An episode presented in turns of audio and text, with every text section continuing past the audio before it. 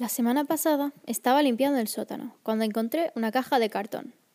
Estaba a punto de tirarla cuando pensé, hmm, mejor miro dentro, vaya a ser que haya algo importante. Abrí la caja y lo que encontré fue la cosa más extraordinaria y rara que he visto en mi vida. Dentro de la caja habían dos casetes y una foto de una obra de arte. No sabía de quién era, pero pensé que los casetes a lo mejor podrían darme explicaciones. Busqué un reproductor y los inserté. Lo que empezó a reproducirse os dejará con la boca abierta.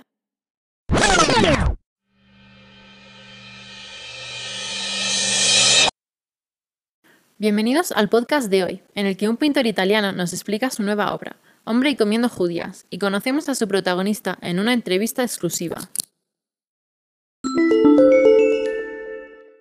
No gastemos más tiempo. ¿Quién es el genio detrás de esta obra? Bueno, Hoy estoy aquí con Aníbal Carracci. Muchas gracias por estar aquí hoy conmigo en esta entrevista. Gracias a vosotros por tenerme. La razón por la que estás aquí hoy es para hablarnos un poco sobre ti y tu nueva obra, Hombre comiendo judías, ¿no? Exacto. Bueno, cuando quieras. Vale, bueno. Hola a todos los escuchantes. Yo soy Aníbal Carracci y tengo 25 años. Nací el 3 de noviembre de 1560 en Bolonia, Italia. Soy un grabador y artista y hace tres años abrí un taller de pintura con mi hermano mayor Agostino y mi primo Ludovico. Junto con ellos formamos la saga de pintores Carracci. Guay, que sí? Um, sí, súper guay. Bueno, el taller se llama la Academia de los Desiderosi, aunque creo que vamos a cambiarle el nombre a los Incaminati porque tiene más ritmo. ¿Qué tipo de obras gusta realizar? Pues lo que más nos gusta es el dibujo lineal que se puede ver en Rafael y Andrea del Sarto. No somos como otros Caravaggio que pintan sin bocetos previos. También nos hemos inspirado en el color rico y matizado de los venecianos. mi hermano y a mí nos encanta Tiziano. Somos muy eclécticos. ¿Y cómo trabajáis? ¿Juntos? ¿Solos? Ahora mismo trabajamos en la mayoría de las obras juntos y lo firmamos con un solo Carracci. Pero yo estoy empezando a realizar algunas obras solo, como la preciosa Asunción que he hecho para la iglesia de San Rocco y la obra que vengo a presentar hoy. Ah, genial. Y dime, señor Carracci, ¿cuáles son tus planes para el futuro? Este año y el año que viene voy a viajar un poco por Italia y después mi hermano Ludovico y yo vamos a terminar los frescos del Palazzo Magnani. Es muy emocionante. ¿Qué pasará después? No lo sé, aunque mi sueño es decorar el Palacio Farnesio. He hecho ya algunos bocetos de lo que me gustaría hacer, como uno llamado Los Amores de los Dioses, que iría en el techo del gran salón. Hablemos un poco sobre Caravaggio.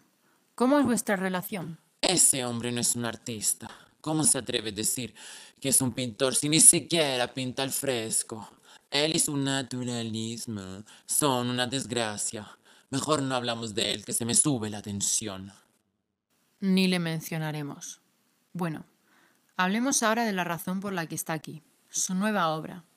¿Nos puede hablar un poco sobre ella? Por supuesto. Os presento a todos Hombre comiendo judías, mi nueva obra maestra. Como podéis ver, he representado a un campesino, el hermano de la esposa del tío de mi mejor amigo, sentado en una mesa con un plato de judías, una jarra decorada con rayas verticales, un vaso de vino medio bebido, tres cebollinos y un plato con rebanadas de un pastel relleno de verduras. Está usando una cuchara de madera, y aunque no me gusta decir esto, es verdad que tiene la apariencia de un campesino con las uñas sucias de tierra y un sombrero de paja sobre su cabeza. Muy buena descripción. Y es verdad que esta obra es una nueva aventura para ti, ¿no? Así es. A mí siempre me ha gustado pintar obras mitológicas y religiosas, así que esta obra ha sido un proceso de aprendizaje y la verdad es que me ha gustado mucho. Además, la gente no suele representar a campesinos, así que creo que es un gran privilegio ser uno de los primeros. La obra tiene mucha luz. ¿De dónde viene? Ah, sí, se me ha olvidado hablar de la ventana, pues toda la escena está envuelta en una luz que se filtra por la ventana e ilumina al campesino y a los productos en la mesa. Una última pregunta, señor Carracci. ¿De qué tamaño es la obra? ¿Y dónde pueden encontrar a nuestros historiadores en casa? La obra está realizada al óleo sobre lienzo y mide 57 centímetros y 68 de ancho.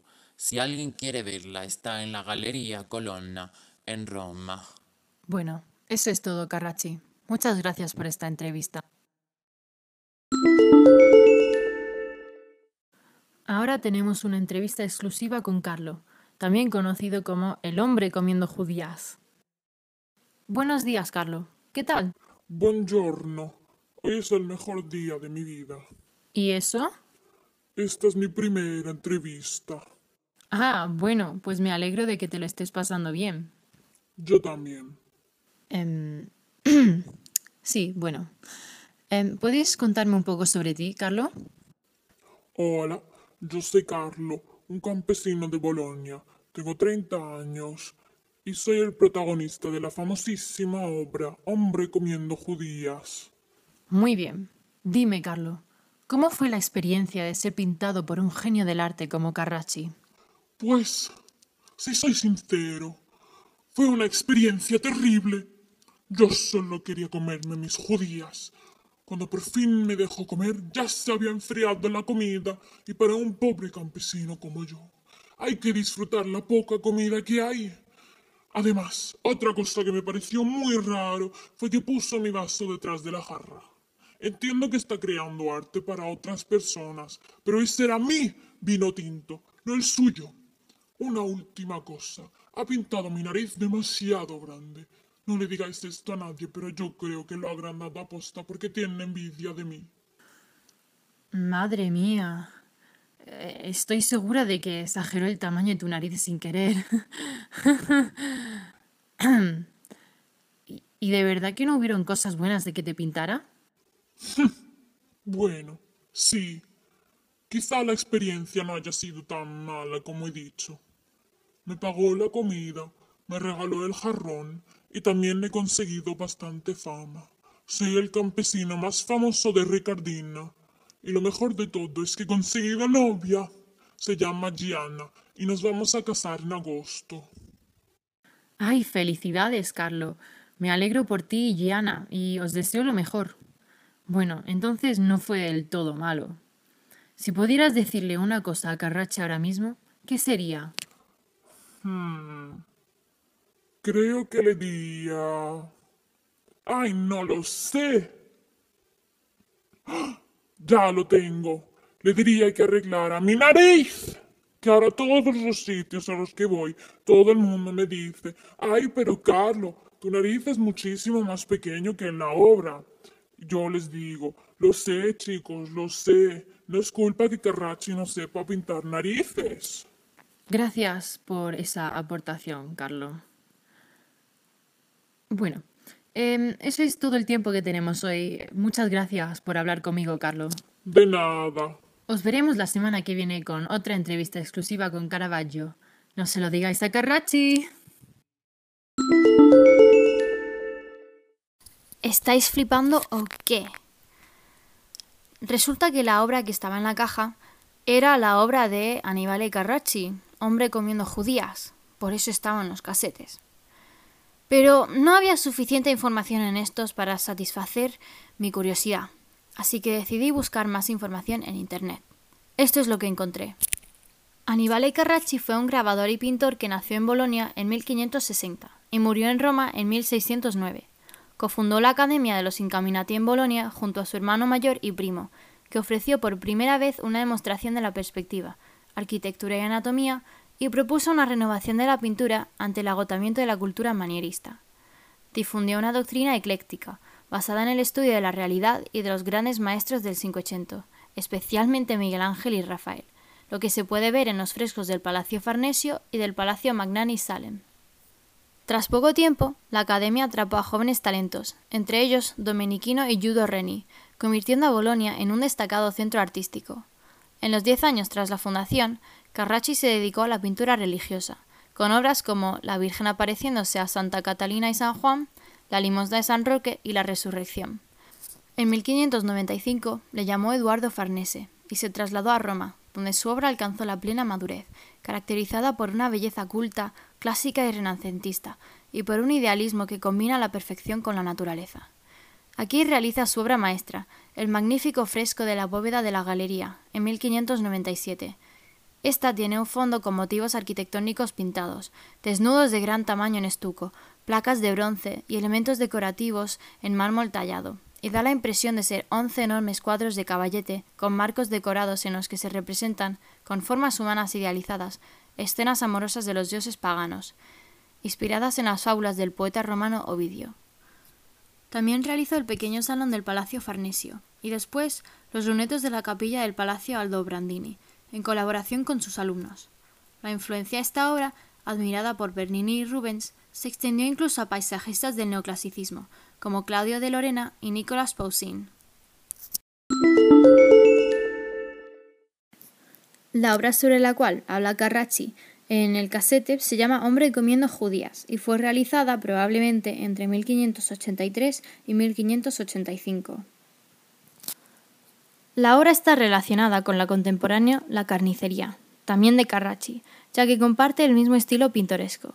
Carracci se vio influido por la representación de temas cotidianos realizada por Vincenzo Campi y Bartolomeo Passarotti. La representación de estos temas dio lugar a un tipo de cuadro llamado de género, con precedentes sobre todo en la pintura nórdica, desde las tapicerías franco-flamencas del siglo XV a pintores como Peter Aertsen a mediados del siglo XVI. En el cuadro se representa a un jornalero campesino que come un plato de alubias blancas con una cuchara de madera. Frente a él, un pan, un pastel de verduras, un vaso de vino tinto medio vacío y una jarra de barro decorada con rayas verticales. Al lado izquierdo del protagonista se puede ver una gran ventana, que deja entrar luz e ilumina el cuadro. Hay que destacar la habilidad de Carracci de adaptar su estilo, haciéndolo menor cuando trata temas inferiores, mientras que en sus obras más académicas, como La Asunción de la Virgen, es capaz de usar con la misma facilidad un estilo más clasicista. Es lo verdaderamente sorprendente del cuadro, que, de conformidad con su trivial tema, Carracci conscientemente usa capas y trazos gruesos, una composición simple, sin perspectiva ni división del espacio. Bueno, esa es toda la información que tengo para vosotros hoy. Espero que os haya gustado el podcast y hasta la próxima. Adiós.